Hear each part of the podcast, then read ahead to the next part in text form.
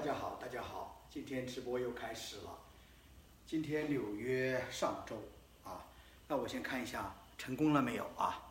今天纽约上周气温是一度，明天后天晚上零度，所以我不能在阳台上直播了，我搬进这个家里面来，坐在壁炉旁边，呃，有点冷啊，出去的时候还要穿呃棉衣了。这个是名副其实的，呃，叫什么？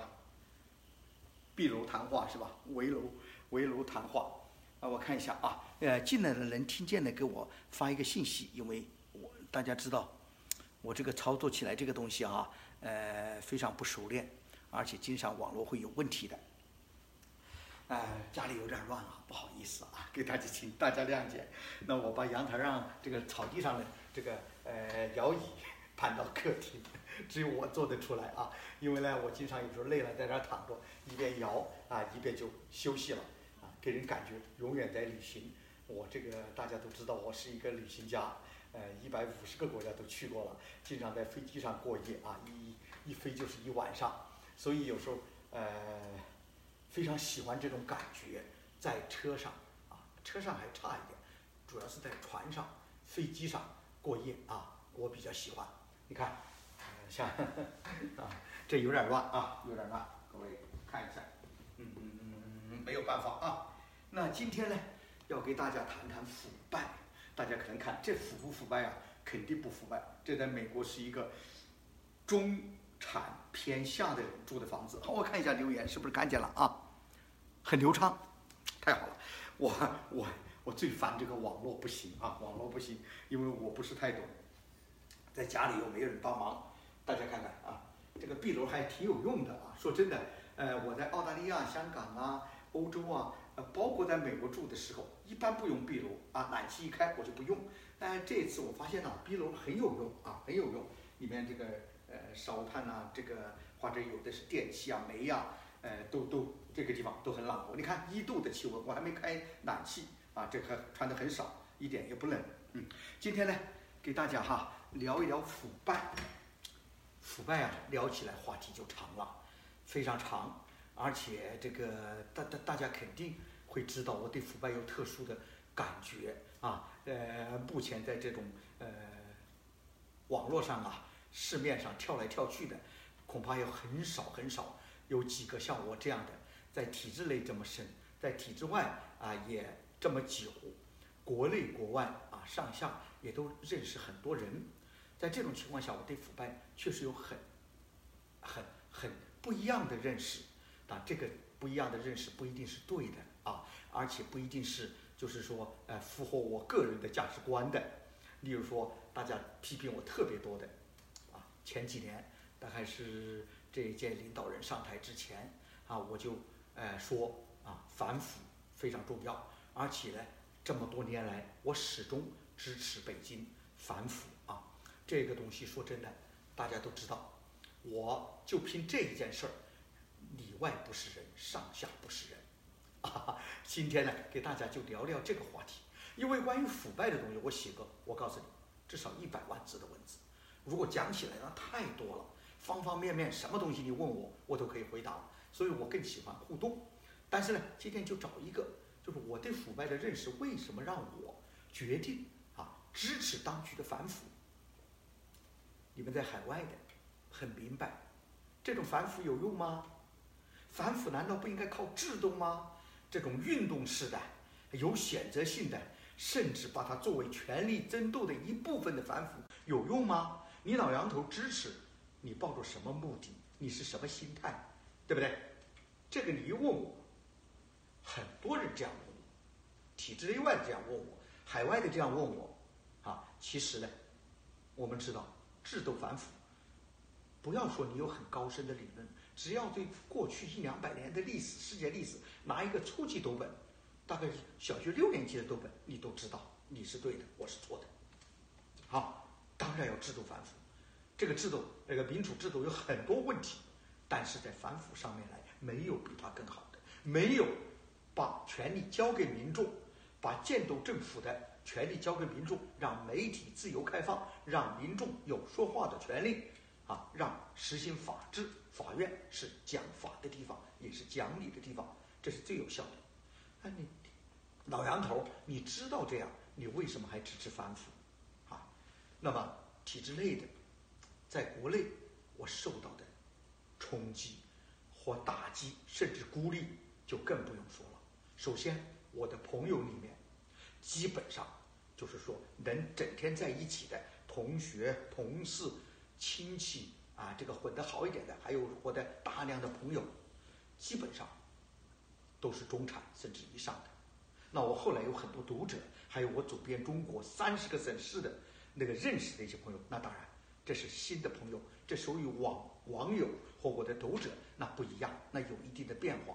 但是我是说我个人生活中的这些朋友，基本上都是中上层的，甚至啊非常高级别的都都有，嗯，他们啊。以前对我讲民主、宪政、自由，非常支持，但是这个支持是这个这个溢于言表，也就是表面的支持。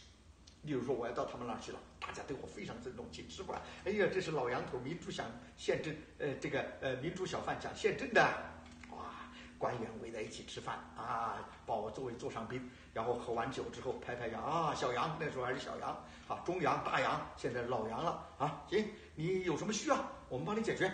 呃，要车吗？这这这这这这，万一你想要，警车开道啊，这样。他们很尊重我，但是其实从来没把我当回事儿，因为他们心里非常明白，我讲的那一套在中国不可能实现。但是作为一个学者，作为一个曾经和他们一样的体制内出来的。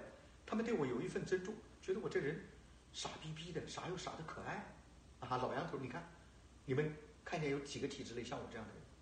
说实话，你们可能一个都找不到。如果我把我经历说出来，你们一个都找不到。我从来没有在体制内犯过任何错误，从来是平步青云，做得非常好的。在这种情况下，你放弃这一切，你来讲这个东西，我们觉得你傻的可爱呀，啊，这个人还整天爱国。当我反腐败。来打腐败的时候，也是对我所有的这些亲戚朋友、我的哥们儿、我的同事、我的同学，还有那些招待我的人一种沉重的打击，因为我和他们一样，都是在这种腐败的体制、腐败的文化中，首先被培养出来，第二在里面混得很好。虽然有很多抱抱怨，包括一些官员觉得活得没有尊严，见了领导就得把屁股翘起来，好像。只差以前啊给皇帝跪下，没有跪下。但是转头他们面对老百姓的时候，地位之争宠，马上赢回了面子，也赢回了心理的平衡。在这种情况下，大家都还活得好好的。你老杨头突然之间不搞民主宪政了，搞什么反腐？你这不是要了命吗？所以各位，我在体制内。啊，我在国内同样受到了严厉的批评，很多朋友不一样了。那么，这是我的海内外的朋友。那么，在这体制里面呢，你们发现一个很奇怪的现象：我以前畅通无阻谈民主宪政啊，传播这个自由、法治、呃文明的价值理念没问题。当我突然之间，好像按你们说的要被收买了，被习总收买了。嗯，支持习总反腐的时候，你们发现我完全没有空间了，对不对？有人说这几年严了，不完全是这么回事。严什么呀？你从抓人的程度各方面来稍微客观的看一下啊，严能控制肯定是严了，但是这里面还有更复杂的因素，就是我连把体制也得罪了，啊，我其实。我的痴心从来没变改变过，结果全部得罪了。也就是说，当我支持这种样子反腐的时候，我基本上发现回头一看，没有一个人支持我了。为什么？因为七十年的教育和这个制度，不但把腐败弄成了政府的制度的一部分，他们操作日常生活的一部分，也变成了整个这个国家或民族的文化的一部分。没有腐败，我们真的不知道该怎么生活了。所以，我在批评这个制度或上面腐败的同时，我也这个写过一篇文章，说今天你腐败了吗？今天你腐败了吗？在这种腐败已经弥漫到各个地方的时候，每一个生活中，甚至弥漫到一个搬砖头的农民工的时候，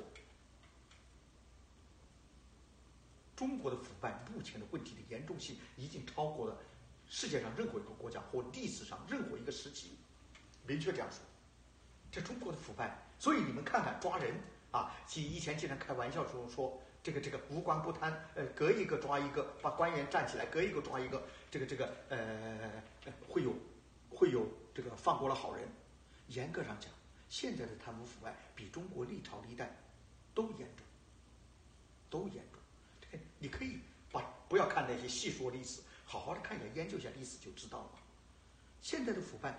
啊，在体制内弥漫的程度，在社会上弥漫的程度，没有腐败，我们甚至不知道怎么生活。很多事情回去，我这些年让我这样的人已经感觉到很不方便了，因为没有腐败。啊，回到家乡，啊，这个你找一下那个你的同学，你以前的同事，我们现在有个问题，这个问题是堂堂正正应该解决的，可是我不找人就解决不了。当我再去找人的时候，啊，哥们儿就说：“哎呀，现在不好做了。”有的关系不太好的就说：“哎，你不是反腐败吗？怎么你也搞腐败啊？”啊，这是说到我们这一层的文化。啊，政府部门之腐败，外面的人隔靴搔痒，你根本啊，看一下留言啊，不好意思，没有腐败寸步难行，没有腐败寸步难行啊。那么，哎呀。这个壁炉很好啊，壁炉很好。建议中国这个，不过不过烧柴火好像不是太好，我们这资源不是太多。那我是说，这种支持啊，支持反腐，让我得罪了很多人，因为我触动了一个根本的东西啊，根本的东西。那么下面就是简单的讲一点啊，我明明知道制度可以反腐的时候，为什么还支持当局用这种方式反腐？啊，这个事儿说起来很简单。制度能反腐，如果能实现制度，那还需要我反腐吗？还需要你反腐吗？把权力交给民众就完了吗？但是，遥遥无期，啊，不但不可能，基本上就没有这个指望。所以我支持当局反腐。他说，有有有有网友问，那你就支持当局反腐？你到底是怎么想的？我怎么想的？我告诉你，中国目前的制度变革，包括啊。这个这个呃，社会转型，所谓转型就是民主化转型。其实很大一个问题就出在腐败本身上。苏联七十年，包括东欧转型啊，一夜之间发生了。包括我们现在说的越南，啊，一直在慢慢变革。我告诉你，肯定比中国快。甚至我可以告诉你，北朝鲜变革。很可能比越南更快。为什么？因为他要变革的时候，就是一个政治制度的变化、政治转型、意识形态的改变，没有一个经济模式。中国和苏联、东欧不一样的地方，他在邓小平的这个智慧啊，这个时候说智慧就要打个引号了，他是要啊，在政治不动的情况下，先经济变革，也就是经济变革，我们都知道怎么回事。啊，实行资本主义嘛，市场经济嘛，但是前面有个大帽子，社会主义领导下的，共产党领导下的，也就是我们现在说的权贵资本主义，权贵，权贵资本主义，这个权贵，说实话还不准确，它就是共产党领导的绝对领导下的资本主义，这个才更准确。如果用到后面这个概念的话，我可以告诉你们，世界上历史上没有任何一个国家是这样。那我们就知道我们的转型困难应该从这里面来找。找什么？举个简单例子，我不是经济学家啊，但是我观察的够多，我的朋友可能比经济学家都多。举个简单例子，我们现在要变革，苏联要变革的时候，你们看看整个这个社会变革，包括体制内、体制外变革，我们就在讨论这个制度好不好？我们是不是应该让人民说话？我们怎么怎么？真正变革的时候，戈尔巴乔夫啊，非常容易就交出权力，他就是交出了一个政权。对不对？他还交出什么？如果是现在要实行这样的变革，是交出一个政权，把权力还还给叶利钦，还给议会，还给杜马，还还给人民吗？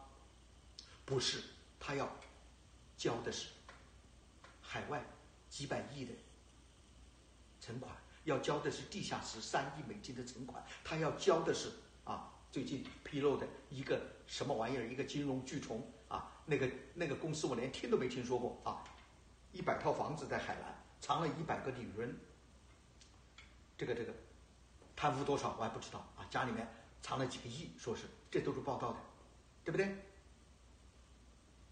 然后昨天的新闻，一个派出所的副所长，女儿被罚站了七分钟，砰，把你抓进去。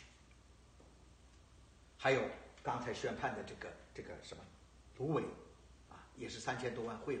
我给大家讲起来，你就大家都知道了。大家想一想，我们现在要变革、要克服的是什么？不是政治或意识形态。我实话告诉大家，在国内传播自由民主宪政这么久。如果不是特殊的情况下，不是也不是专家学者体制外，体制内的官员对民主宪政和权力制衡的理解，远远高于你们现在在国内的这帮子搞民主自由的人，包括我的读者。不客气的说，他们比你们了解太深了，他们的了解还基于自己对一个在一个不民主宪政体制下的这种多年的滚。摸爬啊，这个这个呃，滚，这个成语不用了。然后他们的出国的机会比你们多，他们看的文件比你们深，他们坐在办公室喝着茶的时候是在观察着美国的政治。你有多少时间观察？他们真的比你们了解。他们如果说从制度、意识形态上最想放弃的是他们，但是改革开放四十年。他们不能放弃的是特权保驾护航下面的巨大的财富、巨大的贪污腐败，这个放弃不了。苏联的共产党那些所谓的克格勃被搞掉的时候，家里面哪个人藏个一千一百万美金的存款呢？如果有你，你们看看是谁啊？越南，十年前我跟他们一起开会的时候，越南。这个国家的旅游局局长穿了一件二手的西装。如果给他们讲道理是可以的，让他们认识到什么叫制度，什么叫意识形态，怎么样？但是你现在给中国的官员没有可能。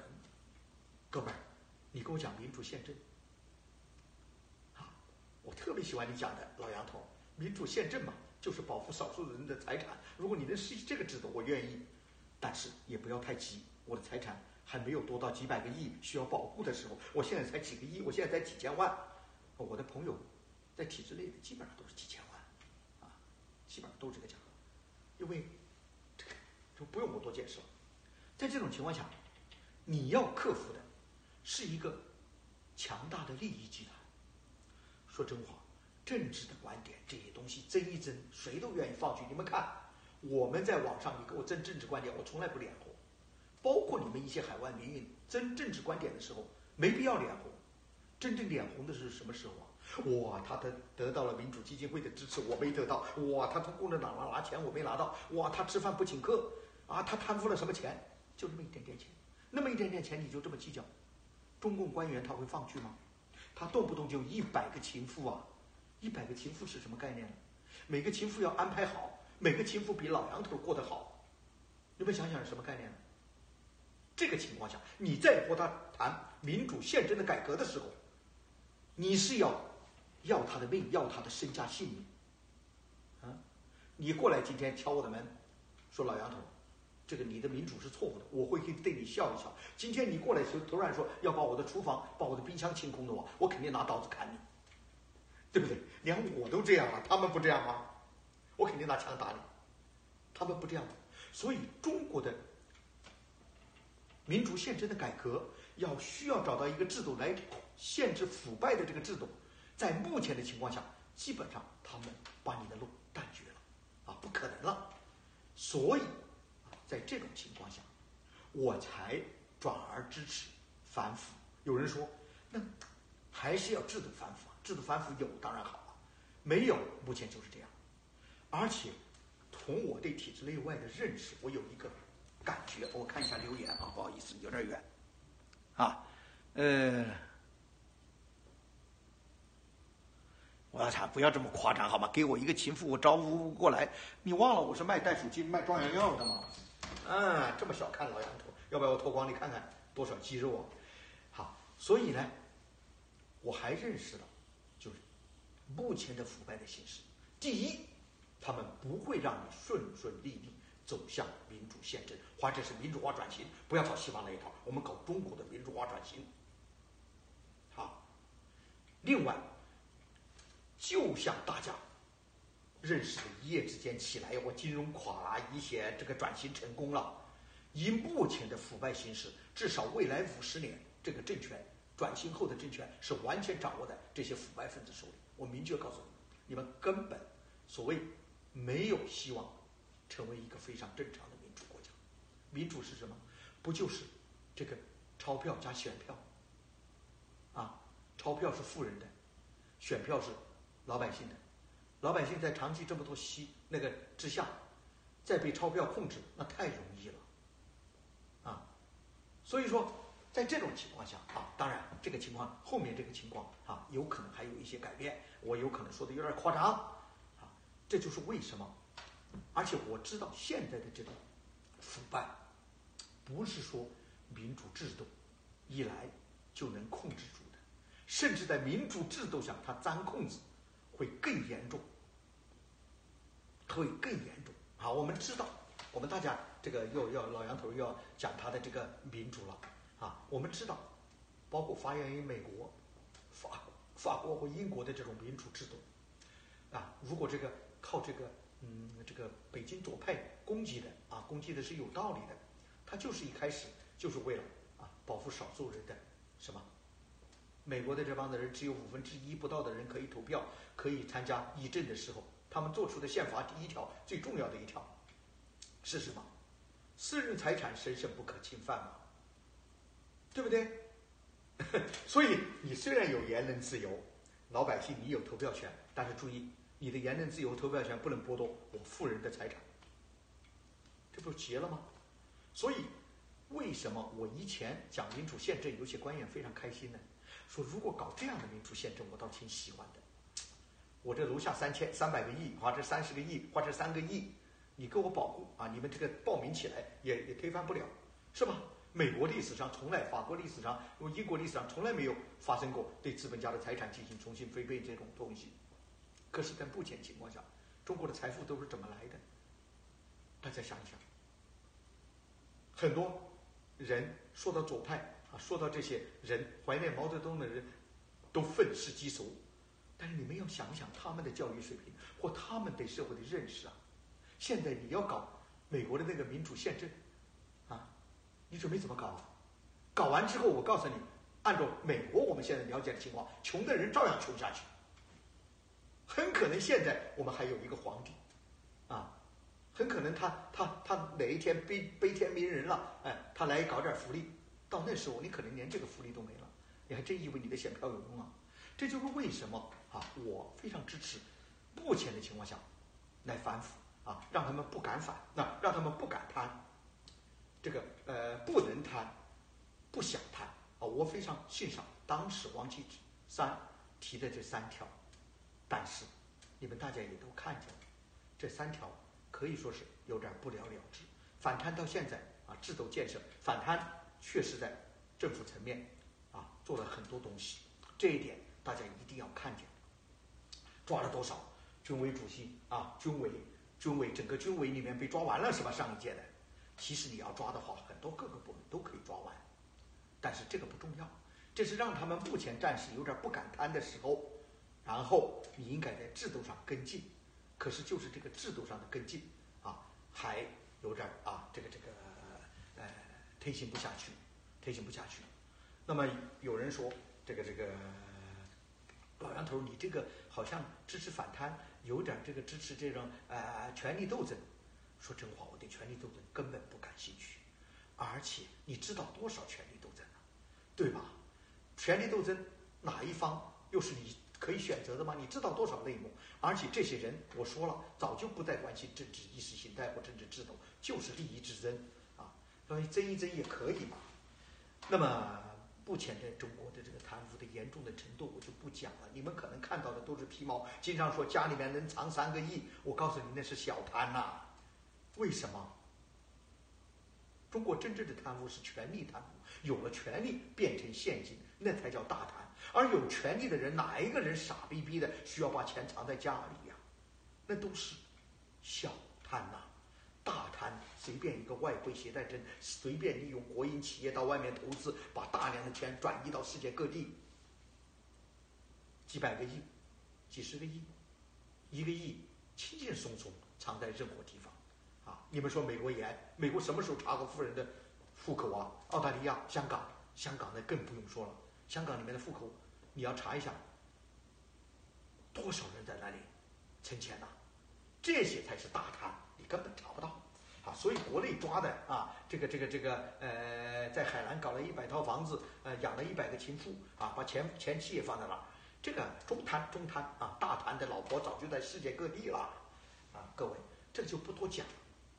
那么中国目前的这个贪污啊，首先是个制度的问题，制度掌握保持了这个绝对的权利，绝对的权利才有绝对的腐败和贪腐。这种贪污呈各方面、多方面的发展，就像这个派出所的副所长，这多大一个官呢？把老师随便传唤去七个小时，如果这个老师没有让他的小孩子罚站七分钟，我告诉你，你可能办错案没问题，你可以抓一个老师七分钟配合调查。可是恰恰是因为他让你的孩子站了七分钟，你竟然把他抓了七个小时。各位，我曾经写过一篇文章，中国目前的贪污腐败。超过这个历朝历代，历朝历代我们都有一个皇帝，我们不喜欢皇帝，但是这个皇帝爱民如子，他至少把这个国家当成自己的家，也就是说，下面任何一个贪官，我见了你就杀，我见了你就砍，因为你想把我的家天下搞掉，对不对？所以在封建王朝，就是中国的什么专制王朝，这个两千年，你发现贪贪官，并不是。我们想象的鲜软的那么严重，为什么？他的那个反弹的程度很强，而且有一个最重要的东西，就是当时中国是孤立的。例如说，任何一个朝代，你不管贪污多少，最后一定会被抓到。这个皇帝不抓你，另外一个皇帝抓你，你能贪污到什么程度？你自己想想。和珅怎么样？那么好的一个辅这个这个大臣，皇帝这么喜欢他，你一下去。老子儿子上来就把你干掉。但是现在中国当然贪污一个不同的情况，就是因为国际化了，我贪污之后财产放到国外，所以我们现在看看中国贪官没有一个活下来，没有一个财产能传三代啊，更不用说跨朝代的。什么时候？你告诉我宋朝的富人在哪？你告诉我明朝啊清朝的富人在哪？可是你到欧洲到美国，进任何一个古堡，都是三百年、六百年甚至一千多年的历史。主人还在这儿。我昨天到美国的一个公园附近的一个公园去玩啊，这一片地，是什么时候的？一问，当初两百年前他们的先人来的时候占了这块地，现在还是他的。在中国可能吗？不可能，早就被皇帝把你搞死了。那我曾经写过一篇文章，在皇帝的时代，我们不要跟海外比哈，一个皇帝我还喜欢。现在中国的这个制度，七十年造成了无数个大大小小的皇帝，尤其是在习近平以前，你们可能不知道，哈，你们还是假装不知道。你们知不知道一个县委书记、一个地委书记的权力有多大吗？我跟你说，拿古书出来对照，他的权力绝对超过皇帝。皇帝选妃子，选女朋友。严格的规章，动不动还受到大臣什么谏官的呃制约，去说这个不能这样选，你选只能在贵族里面选。你问一问，权力不受限制的地委书记是怎么回事？你们知道吗？你们可能真不知道。我告诉你，他们想要谁要谁。一个地区里面多少人，真的是想要谁，他们就是皇帝。有人说中国女人贱吗？真的不要怪中国女人，想一想。你生活在一个地区，你的亲戚朋友有百分之八十可能没有工作，甚至呃呃连户口都没转到城市里面。只要一个女人给一个掌握权力的领导睡一个觉，当成一个情妇，把青春献出去几年，整个家丑三十多个人能找到工作，你们觉得怎么样？这种事儿太多了，我走了三十多个省市，我每天多的时候，每天吃饭一二十个人，大家给我讲的东西很多，体制内、体制外的，我太了解了。这种腐败已经到这个程度，所以我还写过一篇文章，叫《中国漂亮女人哪去了》。你们以为我胡扯的吗？你注意看，中国各行各业，例如说，我举个例子，高铁一个服务员特别漂亮，三个月之后没了。你想知道到哪去了吗？被领导调走了，调到好的工作去了，啊，其实最终我告诉你，百分之八十调到领导的床上去了，你信不信？就是这样。请问哪个朝代到这个程度？我们整天说封建这个中国的历史朝代，呃，欺欺欺行霸市，这个官员去抢民女，我靠，官员需要去抢民女，那多低档啊！现在的官员。招招手就来了，这才叫权力！权力的滋味啊！那抢民女，我看那强盗也可以抢，老杨头拿个枪也可以抢啊！所以，在这种情况下，腐败这些东西我就不多给大家讲了啊，不多给大家讲了。它的严重是非常，就是让你超过你的想象的。现在在台面上说的这些人，基本上都是不了解腐败到什么程度。我给你们讲，真正知道。腐败到什么程度？对，欲说还休啊，还到天凉好个秋，他们都不会出来说。这个腐败已经达到了中国历史上世界各国无与伦比的地步。但是，这个腐败最糟糕的是，我们都不知道该除了制度之外，我们都不知道该骂谁。我可以告诉你们，我很多好朋友，他们是腐败官员。但是，他们的思想是很开明的，也很能干事儿。有人问我老杨头，如果你在体制内腐败吗？我告诉你，我百分之百腐败，你不用问。以我这种工作能力，以我这种勤快的，以我这种上进心，我不腐败。除非我能滚到一个部长或者一个国级的领导这个女儿的床上，我不腐败，我还要怎么在中国混呢？对不对？我以前离开体制的时候，我都没当过什么大官，我都已经知道，这个体制，它的权利是为腐败多么的保驾护航，啊！我自己因为一直在海外啊走来走去，再加上我的工作，腐败的机会也不多。可是，在这种情况下，我都尝到过啊灰色收入或腐败的滋味。举个简单例子，我记得这个啊，不要查我，这个这不要查我，不要等这个。我北京的家来抓我，我这个举个简单例子，我记得很明显的是，这个当时我的工资一百三十块的时候，陪领导吃饭，啪吃饭，吃完之后开发票，呃，发票开多少？大家知道的，发票可以随便开的啊，开二百六，这二百六是多加的哦，吃饭本身还有一百三的工资，我吃了一顿饭开了二百六，哇，我一下谈付了三个月的工资。可是这个东西完全没有制度来限制它，为什么？领导签个字就完了，就报销了。我这个腐败太小了，根本不叫腐败，所以我才敢说出来嘛。腐败在这个渗透到我们的文化生活中，已经达到了就是不可思议的程度。在这种情况下，你用民主的那些东西，你都反不了。所以我要借助。我觉得现在系统上去反腐败一定有他的考虑。有人说，为了掌握权力，权力早掌握住了。这个部门啊，只要上去之后，你放个什么人在了，这个权力都在他了。例如说金山，上去之后啊，这个社会主义制度啊就是这样的，每个人都是螺丝钉啊，这上面那个人掌握着绝对的权力。所以各位讲到这里啊，应该给大家解释，也没解释太清楚，但是我只是讲。我的一些想法，这个想法不一定对。我为什么支持这样反腐？因为中国下一步不管走什么路子，反这个腐败一定是一个最大的绊脚石。绊脚石，有人，我甚至我在想，你现在想回到文革吗？毛泽东时代吗？回吧，你回去都比现在可能更利于民主、自由化的转型，民主宪政的转型，因为啊，当大家都不贪腐的时候，我们就该谈法律、谈政治、谈意识形态、谈谈理想了。我相信在目前的社会和以前不一样，当我们不是怀怀里揣了几个亿的时候，你再给我谈，我一定能把你说通。啊，这有我的经验，这也是我的经验。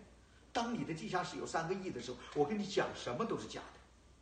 我如果再讲多了，你一定会搞死我，对吧？所以我刚才讲到，全国各地有很多小皇帝，这个制度本身一定玩不下去，甚至把他的最高领导人会吃掉。因为我们知道，美国总统被枪杀的这个这个比例很高。其实，共产的主义制度中，共产社会主义制度中，领导人被自己人搞掉的啊，这个几率更高，啊，非常高。就是因为啊，很多东西我们现在很多人看不懂了。为什么上面说的话和下面说的完全不一样啊？好，啊，我们当然要怪上面，怪制度。但是如果你不多考虑一下，不多想一想的话，你走不出来。好，你走不出来。你就说这个北京有很多政策啊，不知道下面，不知道下面，下面对自己不利的不执行，对自己有利的拼命执行。你说啊，这个国营企业或私有企业，其实真正的比例没有多大变化。我的朋友都在国营私营，但是为什么私营企业现在这么艰难呢？有人说割韭菜收钱。这是一个道原因，更重要的原因是地方官员又找到了生财之道。你不是说要管严吗？行，你现在不让我们腐败了吗？那个体户我们可以下手了，啊，私营企业我们可以下手了，把税务严格起来，严格起来很简单嘛，你就要去请客送礼嘛，对不对？所以，各位啊，中国的东西啊，确实这个比较复杂。那中国为什么现在呃腐败这么严重？我刚才讲的一个理由，就首先是这个制度或意识形态啊，这个权力集中就这么简单，权力集中一定有腐败啊，而且更糟糕的是，它权力集中中的下放，什么叫下放啊？他集中到一个人还不说，他集中到所有的各个地方。中国太大了，每一个地级市、每一个村长都是一个腐败的中心。我的妈呀，你这让老百姓怎么受得了啊？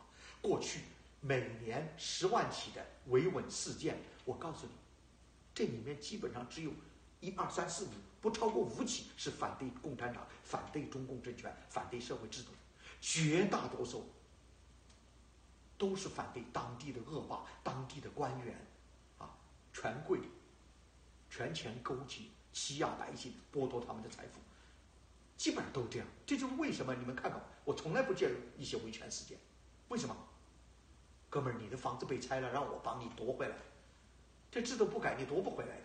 我今天帮你夺回来，你明天照样丢，对不对？而且很多房子夺回来之后，他马上加入权贵了，是没有意义的。可是为什么这些事件都被当地官员镇压了？他们是在维护自己的利益，维护自己的那一点存款，那一点孩子在外面的花费，是这种情况。如果你认清这个了，你再放在整体里来，就知道啊，变革的路其实还有很多种，啊，还有很多种，那种啊，一说到这种制度贪污腐败啊，就是制度就是老大。我告诉你，各级官员非常开心，最近的这些政策，很多政策你们都可以看出来，各个地方的执行都是在为自己服务。当然，他们的根源是在于制度。因为制度保证了他们不受限制的权利，这个没有问题，我同意你，我没有疑问。但是如果你把这个完全剥离开来啊，只看见制度的话，那你不知道怎么走出去啊。那么我刚才讲了，政治制度是一个方面，呃，文化，中国的文化这个腐败确实也是源远流长啊，这也是一个问题。那么还有一个重要一点就是没有信仰啊，可以这样跟大家讲，宗教信仰。啊，这是一个信一块儿，还有信仰，也就是中国人长期以来传统流传下来被共产党定为迷信的东西，本身也是一种信仰。我不，我们因为西宗教基本上西方人认定的宗教的概念是怎么怎么怎么怎么，其实中国的长期以来的这种民间流传的，比如说这个灶王爷呀这些东西，玉皇大帝呀，这其实都是一种宗教，只是没像西方人那样把它综合起来。四九年以后，中国从宗教到信仰基本上被破坏殆尽。人类的历史上，还有世界各个角落，到现在为止，没有任何一个地方出现过十亿人左右啊！我当然十三亿人，我另外三亿人应该是有宗教信仰的，十亿人左右的人是无神论者，没有信仰。哇，身体就是一个尸体，在这种情况下，道德底线怎么可以提高？没有任何信仰的群体，在历史上没有，你们知道吗？我告诉你，赶快移民吧，今后还有各种事儿会搞出来。当这些官员没有任何信仰的时候，什么事干不出来？当老百姓都没有信仰的时候，我什么事干不出来？对吧？所以，各位官员，你们贪污是可以，只要你们钱转移不到国外。迟早有一天全部还回去，你们子孙后代会为此付出代价，因为你们也培养了这些老百姓，他们不会放过你们的，好，不会放过你们的。所以在这种几个情况下，文化、信仰或制度，让中国的腐败啊猖獗到无以复加的地步。在这种情况下，我支持习总的反腐，因为我觉得不是这种反腐已经没有办法了，地球上没有东西能对付这种反腐、这种腐败了，没有。所以这是有一段时间，我比较支持反腐，受到大家不理解啊。要中国要踏出另外一步的话，没有这个这个这个啊，大家看看啊，这是我的工作室，壁炉旁边电脑。我一般还有手机，还有三四个。我有时候看中国的这个，因为我也是文艺老年嘛，看中国的电视剧，我同时看几个外国的电视剧，看一个，哎，看看这个。叭叭叭叭叭叭，这个资讯比较多，所以说起电视剧来，你们知道的我都看过，我都看过啊。包括说起了这个新闻，我也都看过。不过最近呢，就是比较呃，这个这个退出来了。所以今天呢，给大家讲，只是解释一下中国的反腐。我讲了一些这些东西啊。那呃，其实呢，呃，目前来讲哈，这个反腐啊，在这个体制内外啊，已经造成了一些这个这个。效果啊！现在呢，当我再回去跟一些官员交流的时候，他们不再像以前一样把我当个小玩意儿，很尊重我，拍拍肩膀，小杨，你不错啊！呃，内心是你那玩意儿，你这老单什么老单还搞什么民主宪政？现在官员不一样了，哦，很紧张了。我这财产没转移出去，现在都收紧了，迟早查到我呀，老杨头。你讲的民主宪政什么时候到来呀？民主宪政什么时候到？民主宪政到来的那一天，第一句话就是神圣的财产不可侵犯，对不对？大家搞了半天都不知道民主宪政的起源是保护私有财产，新兴资产阶级带对这些封封建呃封邑这个封建社会这个呃时候，他们有了新的财产，啊，他们没有爵位，他们需要重新保护自己这个财产的时候。民主制度才出现的，啊，它不是这个这个老百姓说我要投票权，我要言论自由，不是这么回事嘛？所以我们对民主 也要有一个基本的认识啊，民主是这样来的。那么中国要这样来，一定有一个公平的。那最好的办法啊，由当局把腐败压下去，过一段时间能让老百姓淡忘，让真正的你们为这个服务。然后再一步一步的民主转型嘛，对不对？所以呢，我当时的想法是这样的。今天只给大家分享这么多，因为讲起腐败来，我告诉你，啊，我讲十天十夜也讲不完，哈，也讲不完。今天只给大家分享的主题就是我为什么支持当局的反腐。各位在啊反对这个反腐的时候，你也要用脑袋稍微想一想，不反腐。你的制度就来了吗？你的制度就能来限制这些腐败吗？啊，稍微想一想，我们不是生活在真空中，我们不是生活在这个在美国、在澳大利亚谈这个问题，我们是在脚踏实地，生活在十三亿中国人中啊。所以呢，我的文章啊，有关于腐败有很多东西。中国出现了无数个皇帝，而不是一个皇帝，是历史上最糟糕的时代啊。所以有时候什么集权呐，或这种分权呐，啊，不要啊，不要跟着起哄啊，觉得好像现在的权力，地方诸侯没有权利了。哎，你们有过三十多年的权利，你们搞过什么改革？你们不就是把老百姓钱往你们口袋干吗？哦，你还真的改革了，现在没有权利了，你来抱怨啊？有一个人想当皇帝，有个人想当皇帝，当然不好，任何皇帝都得推翻。但是你们也当了三十多年的皇帝了，地方官员腐败到这种程度的时候，请问抓过几个呀？现在的财产啊，别人不知道，因为我不知道吗？我只是不想涉及到私人官员。这海外的财产有多少？我在香港工作了七年，我在美国、澳大利亚待了这么久，我怎么不知道你们那点鬼边面子，把这些财产搞到外面？当然，大家不要担心，送到外面的财产算了，只当没有了。哎，你拿不回来的。但是在国内的财产，你想洗白，你想今后让你的子孙后代不被清算，各位。认真考虑一下，考虑一下老杨头这些年不被你当回事儿的那些啊，苦苦说教，让我们大家啊一起完成民主这个中国现代化的转型。每个人活得都有尊严，不光是你那些啊有钱人活得有尊严。这样情况下啊，我给大家就是拉拉扯扯讲这么多，那么尽量今后呢。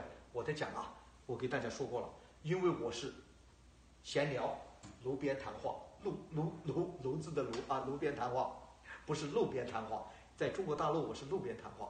那因为这些东西我都写过了，所以呢，我就不完整系统的给大家讲这些东西，那就是聊聊天啊。呃，希望今后呢还有机会呢，我们就是经常有互动啊。现在互动不是太多啊，大家看看老杨头的这个要出门了啊。大家看见我的这个泪史了啊，泪史了。好，各位，那今天我们差不多了啊，差不多了啊。我看多少时间我也没注意啊，多少时间？好，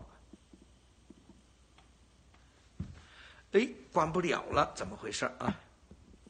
依依不舍啊，因为我还有事儿。好，停止直播。